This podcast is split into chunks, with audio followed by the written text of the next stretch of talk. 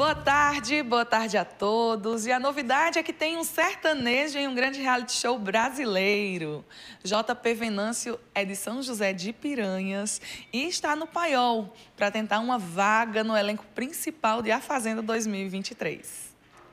Oi, Catito, tudo bem com vocês? Como é que vocês estão? Estou bem, graças a Deus. Pra quem não me conhece, eu sou o JP Venâncio, mais conhecido como Catito. Eu tenho 24 anos, sou do interior da Paraíba, uma cidade bem miudinha chamada São José de Piranha. Comecei postando vídeos no Kawaii, onde migrei para outras plataformas e conquistei meu espacinho na internet, bem duro e na Batsúria.